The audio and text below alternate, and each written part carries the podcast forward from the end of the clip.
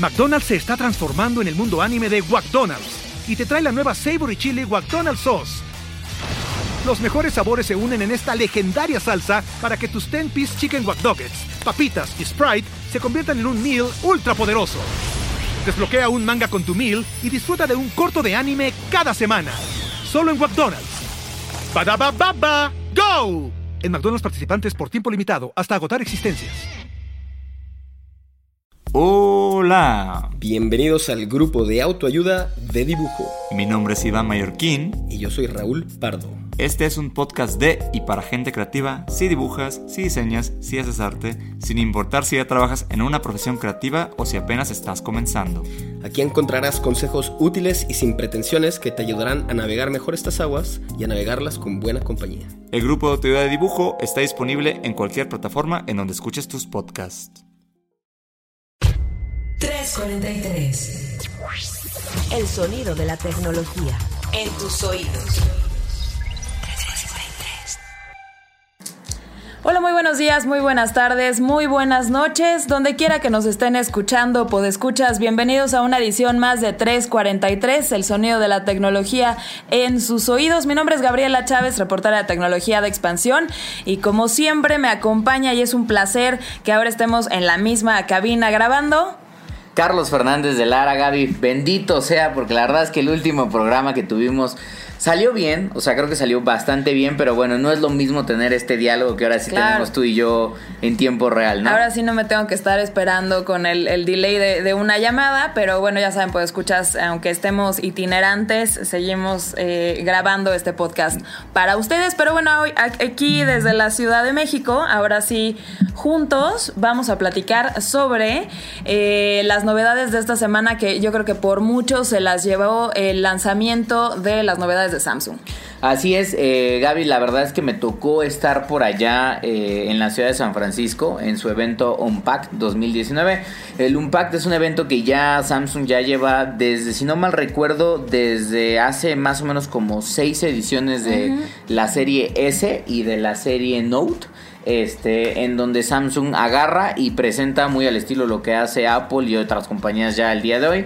Este, junta a periodistas, analistas, a clientes, a developers o a fans de la marca en un auditorio muy grande y de manera muy como muy espectacular. como espectacular como de concierto de rock decide presentar eh, cuál va a ser eh, el lanzamiento de pues obviamente sus familias más más poderosas. Y en esta ocasión justamente decidieron presentar como lo hacen cada año por estas fechas la serie S. Eh, ya son 10 años de, de la serie S con el Galaxy S10 y sorprendieron porque eh, uno, la verdad es que se, lo tenían muy guardado. Digo, más o menos como explicarte la dinámica, volé el lunes, eh, llegué el lunes por la tarde a San Francisco. El martes nos dejaron ver los equipos previo al lanzamiento. Pero los Galaxy. Exactamente. Los S10, nos hicieron firmar, exactamente, nos hicieron firmar un NDA en donde decía, si tú publicas algo, dices algo de esto, te va a caer todo el peso de la ley de Samsung, muchacho. Este, entonces tienes que aguantar hasta mañana a las once y media hora San Francisco para poder decir pío alrededor de los equipos. Pero nos los dejaron conocer. Nos dejaron conocer. Eh, Samsung está lanzando tres nuevos Galaxy S10, cuatro realmente, pero bueno, tres que ya están llegando, estarán llegando al mercado, que es el Galaxy S10 el Galaxy S10 Plus, que eso era muy normal, ya tenían más o menos ese estilo. Pero además están presentando el Galaxy S10e, eh, que es un equipo de menor costo, de menor tamaño. El, baratito. Exactamente, es el baratito. Ajá, sí, de 15 mil pesos, pero bueno. Y durante el NDA no nos lo dejaron ver, pero sí lo presumieron. Estaban lanzando el Galaxy S10 5G, que es el primer teléfono comercial que la marca va a estar lanzando, se supone que este año, con diferentes operadores. Por ahí está Sprint, Vodafone, eh, Deutsche Telecom. No hay ninguno de este, eh, Verizon, no hay ninguno eh, de América Latina. Este, pero es el primer teléfono que ya va a correr sobre redes de quinta generación. Es un teléfono que además trae una cámara adicional eh, porque los Galaxy S10 y S10 Plus tienen tres cámaras en la parte trasera. Estamos hablando de que tienen un ultra gran angular, tienen un gran angular y tienen un telefoto. Eh, y esto básicamente para los podescuchas de 343, ¿qué significa? Bueno, te permite tomar eh, fotografías con un plano mucho más abierto, de hecho dicen que 43% más abierto que el ojo humano y la gran realidad es que sí, o sea, es muy muy notable, o sea, cuando uno tiene el teléfono que además ya lo estamos probando, pronto, pronto la reseña en expansión .mx. Exactamente, pronto la reseña en expansión. Está bien bonito, ¿eh? Lo tenemos aquí, aquí en, la, cabina. No lo pueden ver ustedes, pues escuchas, pero bueno, la verdad es que se lo voy a mostrar a Gaby. O sea, aquí está el gran angular. Este es el telefoto, que es un telefoto de 2X o un zoom óptico de 2X. Y este es el ultra gran angular. O sea, si te das cuenta, se abre la toma. Se abre mucho más la toma, te permite capturar más imágenes. Pero eso también funciona para que el usuario pueda capturar mejores fotografías en este efecto modo retrato o efecto bokeh, este, mejores. Sin embargo, y aquí es donde hacen el sonada de tambor. Eh, Samsung ya estaba muy fuerte el rumor, pero se guardó todas las imágenes. La verdad es que de esto se filtró casi nada. Te sorprendiste. Es, todo mundo se sorprendió muchísimo. Era la primera vez, me ha tocado ir a otros eventos y es la primera vez que la gente literalmente eh, grita un poco de emoción cuando presentan el equipo, porque además Samsung decidió iniciar la conferencia justamente presentando el Galaxy Fold, que es el primer teléfono flexible comercialmente disponible de la marca, y es un teléfono que para que se den una idea, pues escuchas, es prácticamente como un teléfono normal, en la parte de enfrente tiene un panel este, AMOLED de 4.2 pulgadas, es un poco chiquito el panel, pero así como un sandwichito se abre, o sea se abre como si fuera un cuadernito y al abrirlo en su interior despliega un panel de también AMOLED flexible de 7.2 pulgadas, más o menos lo que es una iPad mini. O sea, si tú veas, cuando tienes los, los dos paneles abiertos, son 7.2. Exactamente, 7.3 pulgadas en general, pero se abre y entonces haz de cuenta que es un panel AMOLED, también de eh, alta resolución, casi ya 3K este, totalmente interactivo. Y lo interesante de este teléfono es que se ve que Samsung ha estado trabajando. Tú recordarás que estuvimos en el CES y viste el de Royal. El de Royal, exactamente, que es una startup china eh, que justo cuando, cuando vi lo del lanzamiento del Fold, me acordé justo como ese día estábamos pasando por ahí ya bastante tarde, ya nos íbamos, y de repente vimos en una mesa un montón de gente, un montón de cámaras y flashes, y no, pues, ¿qué es esto? Tal. Y era un teléfono flexible como el Fold, pero un poco más tosco, vaya. Más o sea, un poco más prototipo. Me parece como una tablet. O sea, bueno, no, como si juntaras dos smartphones, pero se veía como un, cacho de plástico en medio, como para que se doblara. Supongo que este tiene un diseño bastante limpio.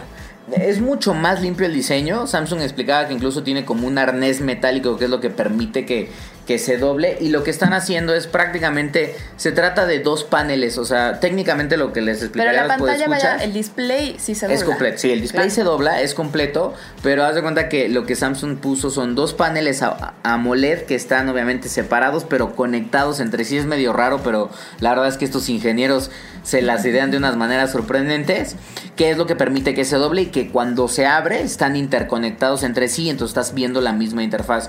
Pero te lo comentaba de lo del Royal porque tú que estuviste y que además tuvimos chancecita como de jugar con él, la verdad es que la experiencia era muy mala porque se trababa mucho, de repente cuando estabas haciendo la apertura del teléfono, pues obviamente ya tenías otra cosa abierta, o sea... No, pues era muy tosco e incluso con la cámara que se veía, o sea, vaya, como idea, como prototipo era padre, que yo me tomé una selfie con los dos paneles abiertos y cuando los, los cierras la foto se ajustó al panel que estaba de frente a mí. Y dices, bueno, esa, esa idea está, está buena, pero se traba un poco, la resolución no era como tan, tan deseable de un smartphone que te iba a costar 1.500 dólares, eh, pero bueno, ahora por lo que vi en el, en el keynote, puedes tener varias ventanas abiertas y Exactamente, que trabajaron de la mano de, o sea, trabajaron muy de cerca de Google, de hecho por eso decidieron presentar en San Francisco, porque lo que dijeron es, aquí tenemos nuestro centro de investigación y desarrollo, son 10 años en los que hemos trabajado en la tecnología de Galaxy S, eh, de Galaxy S.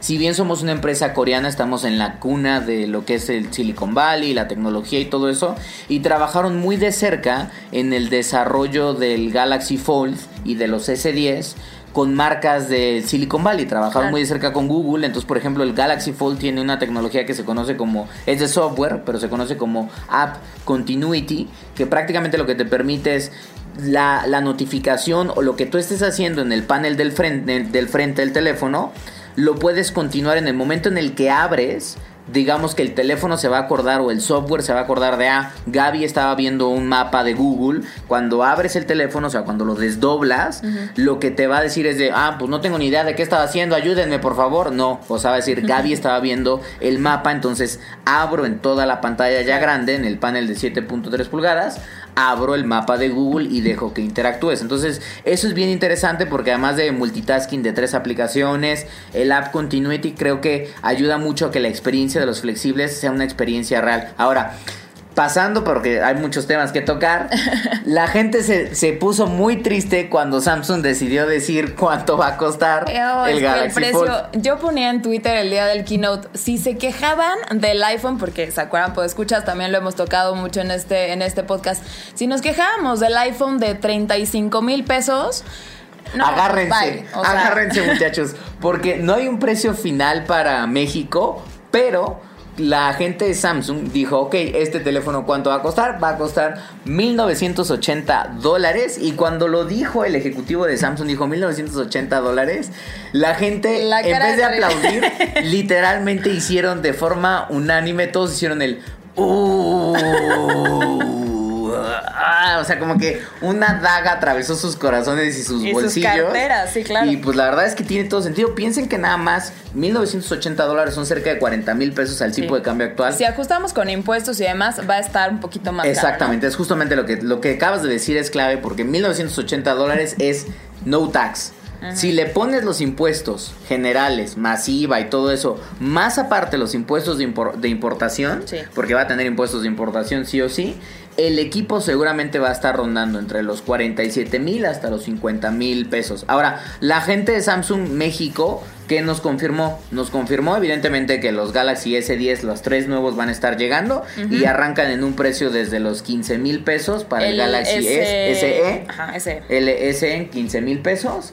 Este, y llegarán hasta los 34 mil, casi 35 mil pesos para el Galaxy S10 Plus con un terabyte de almacenamiento y 12 gigas en RAM, lo cual ya es un monstruo de poder. monstruo, así botan su laptop y listo ya. Pero completamente Pero también nos dijeron que el, el, Galaxy Fold sí va a llegar probablemente por ahí de mayo y dijeron vamos a llegar con una marca o bueno con una tienda que se dedica este, al sector de lujo. Yo la verdad es que la única tienda que pienso que es así es Palacio de Hierro. Sí, yo pensé lo este, mismo. Eso significa que no va a estar en Coppel, este, no va a estar en Electra. No podemos comprar a 80 meses sin intereses. Yo creo que necesitarías como... En abonos ¿Cuál 80 meses? Como 1800, así de, mire, usted va a pagar 50 pesos durante 3600 meses, este, señor Carlos. Es la única manera en la que podría tener el Galshop. Pero interesante porque además tú al día siguiente me ayudaste a hacer una nota de análisis sobre el futuro de los flexibles. Exacto, eh, justo desde el CES, ahorita que nos acordamos de lo de Royal, eh, de, esta, de esta startup china y veíamos ahí el prototipo, ya se rumoraba muchísimo con los analistas que los flexibles era la tendencia que iba a marcar 2019. Si bien es algo que o sea, se vio como en prototipos desde hace uno o dos años, él ya había presentado un panel flexible y demás, y ahora bueno, ya presentó también la pantalla. Este creo que finalmente con este lanzamiento del Fold se materializa la tendencia y lo que dicen los analistas es vaya, ¿cómo va a impactar esto realmente al mercado de smartphones? Pues abriendo una nueva categoría y obviamente por ahora con una banda de precio mucho más arriba que los premium que ya andaban rondando los 30 mil, pero estos caritos, es como una córnea y un riñón, pero bueno, ese es como un, como un premium plus. Eh, se abre esta, esta nueva categoría aunque me decían los, los analistas también aquí en México y, los analistas de, de, la Asociación de, Consumo de Tecnología, que son los que organizan el CES, que este precio va a ser temporal. O sea, también a medida que, esta, esta, tendencia gane competencia, que haya otras marcas que también suelten sus, sus eh, foldables, eh, vamos a tener precios un poco más accesibles, aunque no va a dejar de ser premium. Claro, no, yo creo que como todo mercado tecnológico, eventualmente en un par de años va a bajar muchísimo de precio. Lo hemos platicado muchas veces aquí en 343. Este, y esto no va a ser la excepción. O sea, hoy los foldables van a estar en 50 mil pesos. Probablemente por ahí de 2021, 2022, seguramente yo creo que van a pasar la barrera de los 15 mil. Y eventualmente en los próximos 10 años yo creo que vamos a ver foldables mucho más económicos. Vamos a empezar, perdón, a, lo mejor eh, ver foldables de, gama media, como ha pasado también con los otros tipos de smartphones. Y se van a empezar a, hacer también, yo creo que adopción, no sé qué opinas tú, Carlos, adopción de nuevas maneras de consumir video, de consumir entretenimiento, juegos, que puedas hacerlo en una pantalla de ese tamaño. No, y nuevas formas de uso. Pensemos que era lo que platicábamos en otros programas, es hoy los paneles flexibles, mucha gente me decía, pero ¿para qué quieres que se doble? Bueno, pues al final del día hoy no lo piensas porque dices, bueno, pues quizás lo primero que se me ocurre es tener la combinación de un smartphone con una tablet. Pero el día de mañana, a medida que los desarrolladores, los creadores de videojuegos, los creadores de aplicaciones piensen en usos exclusivos para las pantallas flexibles, vamos a tener una nueva forma de interactuar con la tecnología. Y bien interesante porque en programas anteriores habíamos platicado que Motorola presentó esta edición nostálgica del Razor, la cual también incluye un panel flexible. Y unos días después de que Samsung presentara el Galaxy Fold, Apple publicó una patente, ah. todavía patente, de cómo sería, de acuerdo a Apple, eh, un iPhone flexible. Por ahí incluso hay unos renders en internet, chequenlos ahí si ustedes quieren checar, pongan foldable iPhone y ya hay unos renders interesantes de cómo podría ser eh, el iPhone. Entonces la verdad es que si Apple se mete este año o el próximo año a la parte flexible, también va a dar como un statement a la industria y cada vez vamos a estar viendo más de esto, ¿no? Huawei por ahí ya también trae el rumor de que, va a estar presentando algo de eso.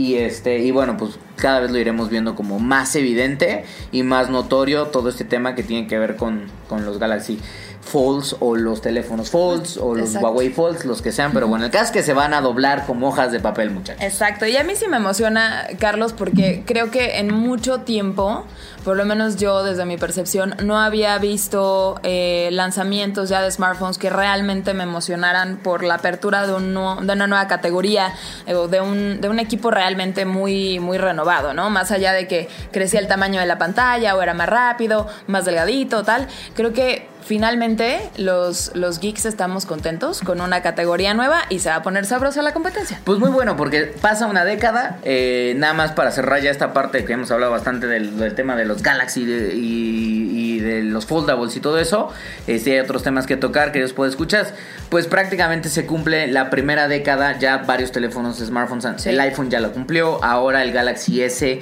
cumple sus primeros 10 años en el mercado, es un equipo que su familia ha vendido 2 mil millones de teléfonos teléfonos en todo el mundo. Nada más de nada más en América Latina, 45 millones de Galaxy S se han vendido desde que la empresa lanzó en la región eh, la familia y es una de las familias más exitosas en el mercado y creo que Samsung presume muy bien de es lo que nos ha permitido mantenernos con el 52% del mercado en la región y tenemos el 21% a nivel global. Viene Huawei obviamente, viene Xiaomi compitiendo muy fuerte, pero este interesante de ese lado eh, y bueno pues habrá que ver, digo ya muchachos pónganse a ahorrar si quieren el Galaxy Fold ya saben más o menos de cómo va a venir el sablazo y si quieren los otros pues ya les dijimos empiezan desde 15 mil para el modelo más básico de entrada, que prácticamente tiene lo mismo que sus hermanos más grandes, salvo que en vez de tres tiene dos cámaras. Este, y tiene algunos detallitos menos, pero bueno, ambos tienen eh, 8 GB en RAM, tienen el mismo procesador, tienen el lector de huellas digitales ultrasónico, lo cual es una tecnología interesante que seguramente estaremos hablando más adelante en otros programas. Entonces, bueno, pues ya, pues ahorrar, teléfono, ahorrar. Ahorrar, exactamente. ¿Y qué más pasó mientras yo estaba en San Francisco, Gaby? ¿Qué otras cosas pasaron aquí? En San Francisco, eh, haz de cuenta que el centro de la ciudad el miércoles eh, se fue como hasta hace es una, es una regresión de cinco años. Porque los taxistas concesionados de la Ciudad de México y un grupo que se llama G10 eh, otra vez volvieron a alzar las cejas en contra de las apps de movilidad como hace más o menos cinco años sucedía cuando recién entró Uber al mercado mexicano pero ahora dicen bueno seguimos en contra de este tipo de aplicaciones son una competencia desleal pero eh, ahora ya son más taxistas unidos contra una competencia mayor.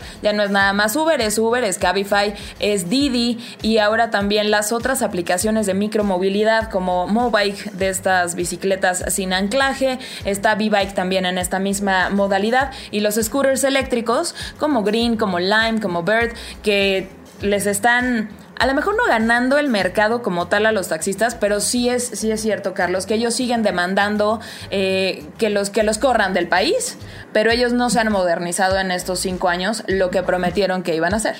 Claro, o sea, digamos, se ha quedado un poco estancado, la tecnología no espera, el negocio no espera. Bit justamente acaba de empezar a operaciones también hace poco.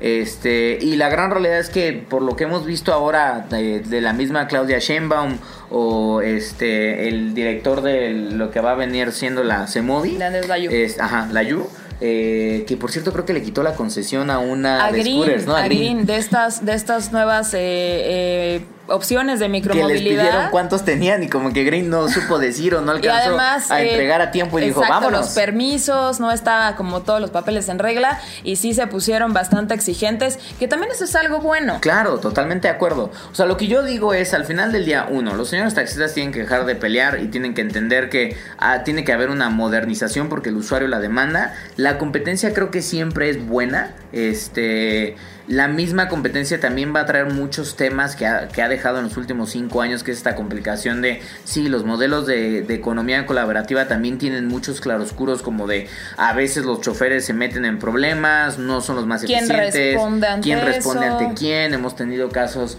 de violaciones, de asesinatos, de robos, de pérdidas, o sea, eso, eso creo que está dentro de la misma estructura del, del ser humano, pero lo que sí me queda claro es, al final del día hay muchas cosas que están pendientes pero eh, la Ciudad de México y el resto del país necesitaba opciones de movilidad. Creo que es bueno que las tengan. Deja tú los Ubers y los Beats y los Didis. Eh, la parte de que existan scooters, bicicletas o cualquier otro transporte mucho más autosustentable, eh, económicamente verde también, por así decirlo, creo que es bueno para las ciudades, ¿no? Hay muchos retos, pero bueno, pues pues vaya, me, sigue llamando mucho la, atención que la discusión por parte de los taxistas venga en el mismo tenor que hace cinco años. O sea, diciendo lo mismo sobre la competencia desleal, que quieren que se vayan porque no son mexicanas. Eh, pero vaya, en este, en este tiempo han pues dado de alta sus empresas aquí. Eh, está con la creación de la regulación la aportación al Fondo de Movilidad, que es 1.5% de cada viaje que se realiza. Y además no se, ha dicho qué ha pasado con ese Pero justo a a ese punto iba. Creo que lo que, lo que sí hay que discutir es saber qué pasó con, con los millones que están en ese fondo, que es un fideicomiso hasta donde nosotros pudimos investigar en, estos últimos años. Es un fideicomiso privado, por lo cual si pides incluso información a transparencia, pues ahí se queda, ¿no? No, no puede uno saber qué se ha hecho con este dinero y ahora con el cambio de gobierno, pues seguimos en la misma oscuridad. Entonces, creo que desde ahí tendríamos que empezar a discutir, más allá de que si está bien que haya competencia o no, yo creo que está perfecto que haya más opciones de movilidad, nada más ahora viene la parte fina de todo esto. Claro, totalmente, porque al final de cuentas yo lo único que espero es que Mancera no haya agarrado el fondo de movilidad para irse a construir algunos departamentos por allá.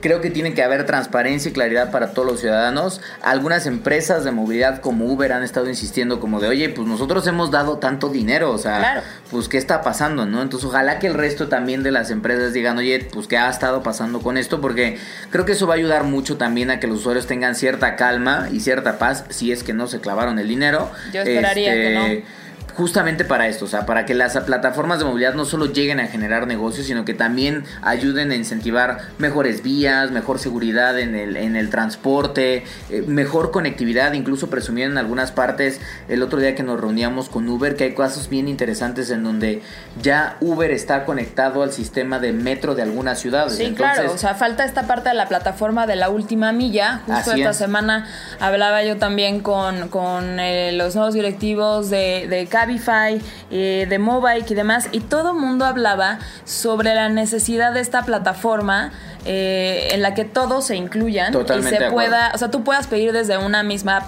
la que quieras, eh, no sé, desde Cabify o desde Uber o desde Didi, pero que desde ahí puedas pedir eh, varios tipos de transporte para llegar de la mejor manera de un punto A a un punto B, incluyendo el metro, pero una bici, pero un scooter, pero un coche. ¿Qué es eso? O sea, el ideal al final del día hacia los próximos años o lustros o espero menos de una década es que tú abras tu aplicación, digas yo quiero llegar a tal lugar y que en ese trayecto la misma aplicación te diga, oye, pues primero un ratito de metro, un camioncito y sabes qué, te vas tus últimos 300 o 500 metros en scooter, ¿no? O un Uber versus una versus una bici más una bici más metro los últimos trayectos. Eso hoy todavía no existe, el usuario tiene que partir su viaje en múltiples fases para lograr eso, pero lo ideal es que haya una colaboración y una conectividad intrínseca entre aplicaciones de movilidad datos de gobierno o, sistemas de transporte de gobierno este y evidentemente una reducción que yo creo que va a beneficiar a todo el tema que tiene que ver con costos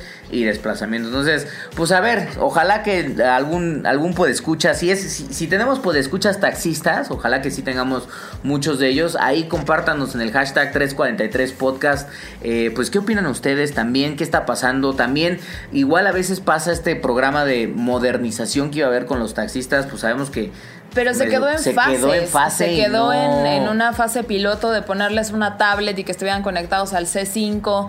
Eh, algunas tenían como, o querían hacer como opciones de pago con tarjeta, pero vaya, esto, vuelvo al punto, la discusión sigue en el mismo lugar desde ese lado. Entonces, sí nos gustaría saber si tenemos, pues, escuchar taxistas, qué opinan desde este lado y cómo sumarse a, a una nueva fase de la conversación. Exactamente, que la tecnología no se los coma, sino que la tecnología los ayude justamente a competir en un mercado evidentemente cada vez más más competido. Y bueno, dos temas antes de irnos, Gaby. ¿Ya tienes tu quiniela para este domingo?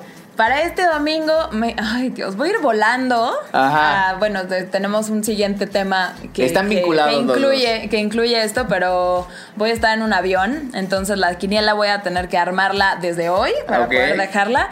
Eh, pero bueno, los Oscars ya son el, el, domingo y las quinielas online están a todo lo que dan. Claro, las quinielas online están a todo lo que dan. También los rumores y las críticas y las filtraciones alrededor de las películas, los personajes. Yalitza ha tenido un montón también como de temas ahí que ahora justamente el último que veía era que la revista, que una revista ya la había puesto como muy photoshopeada y que también algunos actores diciendo que no se merecía el Oscar. Yo debo reconocer más, más allá de entrar como en detalles que creo que ya son pleitos que tal vez no nos toquen tanto a nosotros, yo no he visto las películas, entonces, salvo Roma, he visto Roma y Bohemian Rhapsody. Yo quiero que Bohemian Rhapsody gane un montón de cosas. Ay, Por lo que me han dicho, no va a ganar mucho. Este, pero bueno, ojalá que Roma también por ahí nos sorprenda. Eso es nada más simplemente por, por tema de orgullo mexicano. Claro. Este, entonces que se la lleve. Eh, y bueno, pues la verdad es que las otras sí, ahí sí fallo completamente. Yo este año fallé, fallé muchísimo también, pero vaya, creo que lo que se ha desatado de la discusión en redes sociales en torno al Oscar este año, justo por eh, la nominación de Yalitza Aparicio por Mejor Actriz, ha desatado muchísimo, muchísimo hate en redes como Facebook, como Twitter, y ahí se ve la consecuencia del mundo offline con el, con el online. Y por el lado de las apuestas eh, en línea, hay apostar de lo que quieran, eh, de quién se lo va a llevar, de cómo va a ser la, premiación. O sea, entre el Super Bowl y los Oscars creo que hay más variables que para una elección. Totalmente de acuerdo. Pues vamos a estar, digo, no sé si vamos a estar muy atentos porque justamente, este, seguramente ustedes pueden escuchar, sí estarán muy atentos, pero nosotros, Gaby y yo, estaremos la próxima semana en uno de los eventos más importantes en torno a la industria de telecomunicaciones y movilidad que es el Mobile World Congress que se lleva a cabo cada año en la ciudad de Barcelona. Gaby por allá, Gaby y yo estaremos volando ya en, un par de horas, nos pues estaremos subiendo un avión y vamos a estar allá en Barcelona reportando todo lo que va a estar sucediendo. Desde allá grabaremos un, un 343 muy catalán. Muy catalán, exacto. A ver, a ver qué, qué, cosa le ponemos al podcast para que se note que estamos en Barcelona. Exactamente. Este, pero bueno, al final del día ya les estaremos comentando. Todos sigan y estén muy atentos a la cobertura que vamos a tener ahí en expansión.mx diagonal tecnología. Y vamos a estar evidentemente posteando el contenido del Mobile World Congress ahí en las cuentas de expansión, arroba expansión MX. Y en Facebook en expansión también vamos a estar poniendo todo el contenido que Gaby y yo estemos armando. Pero prácticamente por lo que yo veo, Gaby, antes de despedir el programa, es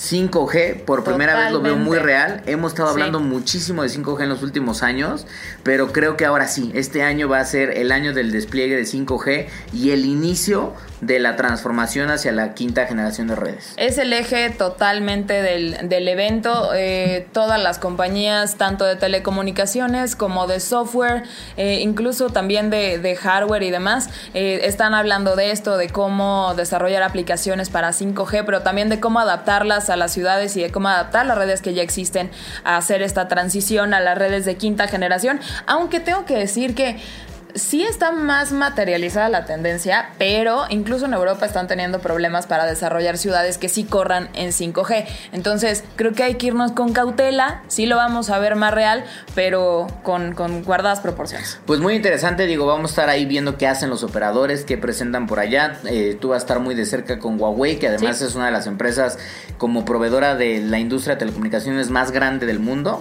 Ya de hecho es la más grande, este, superando a Ericsson, por ejemplo. Pero también es una empresa que ha estado en el ojo del huracán porque es una empresa china y siempre están estas dudas de todos estos rumores o filtraciones que ha habido o notas en prensa en donde eh, que Huawei incluso ha dicho no, nada de eso es cierto, pero bueno, temas en donde pues la tecnología de Huawei sirve para espiar gobiernos o comunicaciones, para que el gobierno chino espíe comunicaciones de, otros gobiernos o de otras partes del mundo, De Estados Unidos, que ahorita el gobierno de Donald Trump está muy, vaya, en una en una afrenta con, la compañía china, justo por eso, porque ellos dicen que esta tecnología les espía y de hecho el año pasado prohibieron que se usara tecnología, eh, vaya, de redes y de telecomunicaciones de Huawei en agencias eh, gubernamentales en Estados Unidos. Entonces, vaya, la discusión va a estar bastante interesante. Y otra de las cosas que espero, espero ver por allá es justo ahora que hablábamos de movilidad, ver cómo le está haciendo Barcelona en especial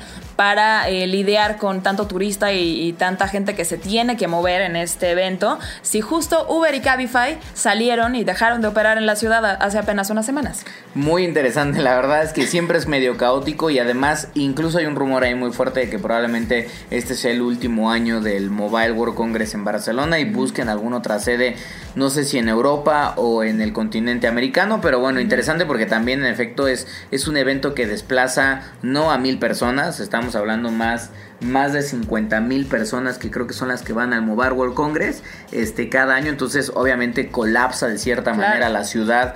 Dejen ustedes para quienes van al evento, para quienes viven en la ciudad, ¿no? Entonces, también habrá que estar probando a ver cómo nos desplazamos tú y yo, Gaby. A ver cómo le hacemos, pero justo hay una aplicación que todavía no les puedo contar eh, el nombre y demás, pero por ahí van a estar viendo la cobertura ah, el lunes en expansión.mx de una aplicación nueva que va a aprovechar la coyuntura y va a lanzar su aplicación de movilidad local eh, justo para hacer frente a la gran demanda de, de movilidad que va a haber. Nuevos smartphones, cosas de seguridad, mucho blockchain, robótica, robótica. Ahí vamos a estar. Digo, es un evento masivo. Vamos a tratar de traerles a ustedes lo más importante. Y seguramente se les, les estaremos haciendo un resumencito en el siguiente 343. Pero bueno, pues dicho eso, Gaby, pues hacer maletas, a terminar la quiniela. Y pues muchas gracias. Igualmente, Carlos, muchas gracias. Un placer, como siempre, por escuchas. Nos escuchamos la próxima semana. Ahora sí, desde el Mobile World Congress en Barcelona. Y nos vemos, Carlos. Nos vemos, Gaby. Y no se les olvide ahí dejarnos todos los comentarios, dudas, sugerencias, amor, crítica eh, de 343, el sonido de la tecnología, hasta tus oídos con el hashtag 343 Podcast. Denle corazoncito ahí en Spotify. Si no les gusta Spotify, ya estamos en Google Podcast y ya también estamos trabajando, sé que lo quieren, estamos trabajando para estar en otras plataformas. Entonces, bueno, pues nos despedimos y nos escuchamos como siempre, con mucho gusto, la próxima semana. Bye.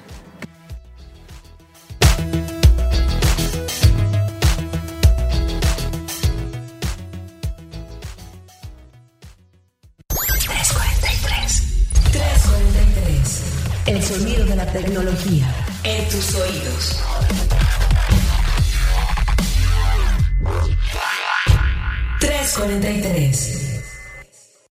Judy was boring. Hello. Then Judy discovered chumbacasino.com. It's my little escape. Now Judy's the life of the party. Oh, baby, Mama's bringing home the bacon. Whoa. Take it easy, Judy. The Chumba life is for everybody. So go to ChumbaCasino.com and play over 100 casino style games. Join today and play for free for your chance to redeem some serious prizes. Ch-ch-chumba. ChumbaCasino.com. No purchase necessary. Void where prohibited by law. 18 plus terms and conditions apply. See website for details. Waiting on a tax return? Hopefully it ends up in your hands. Fraudulent tax returns due to identity theft increased by 30% in 2023. If you're in a bind this tax season, LifeLock can help. Our U.S.-based restoration specialists are experts dedicated to helping solve your identity theft issues. And all LifeLock plans are backed by the Million Dollar Protection Package. So we'll reimburse you up to the limits of your plan if you lose money due to identity theft. Help protect your information this tax season with LifeLock. Save up to 25% your first year at LifeLock.com slash aware.